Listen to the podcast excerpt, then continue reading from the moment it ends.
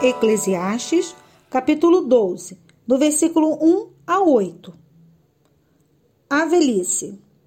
Lembre do seu Criador enquanto você ainda é jovem, antes que venham os dias maus e chegue os anos em que você dirá: Não tenho mais prazer na vida. Lembre dele antes que chegue o tempo em que você achará que a luz do sol, da lua e das estrelas perdeu o seu brilho e as nuvens de chuva nunca vão embora.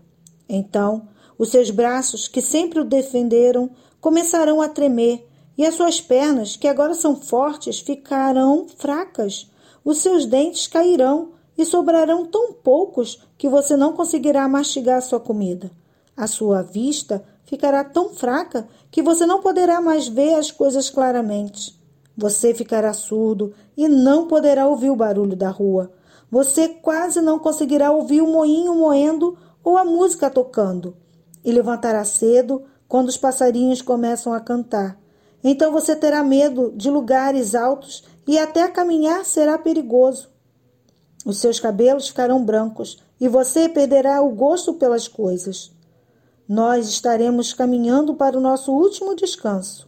E, quando isto acontecer, haverá gente chorando por nossa causa nas ruas.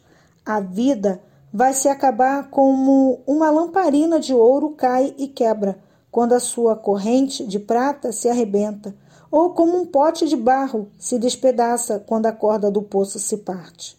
Então, o nosso corpo voltará para o pó da terra, de onde veio, e o nosso espírito voltará para Deus, que o deu. É ilusão, é ilusão, diz o sábio, tudo é ilusão. Eclesiastes, capítulo 12, do versículo 9 ao versículo 14. Conclusão: O sábio, usando seu conhecimento, continuou a ensinar ao povo que sabia. Ele estudou, examinou e pôs em ordem muitos provérbios. Procurou usar palavras agradáveis, e tudo o que escreveu é verdade. As palavras dos sábios são como pregos bem pregados são como as varas pontudas que os pastores usam para guiar as ovelhas. Essas palavras foram dadas por Deus, o único pastor de todos nós. Filho, há mais uma coisa que eu quero dizer.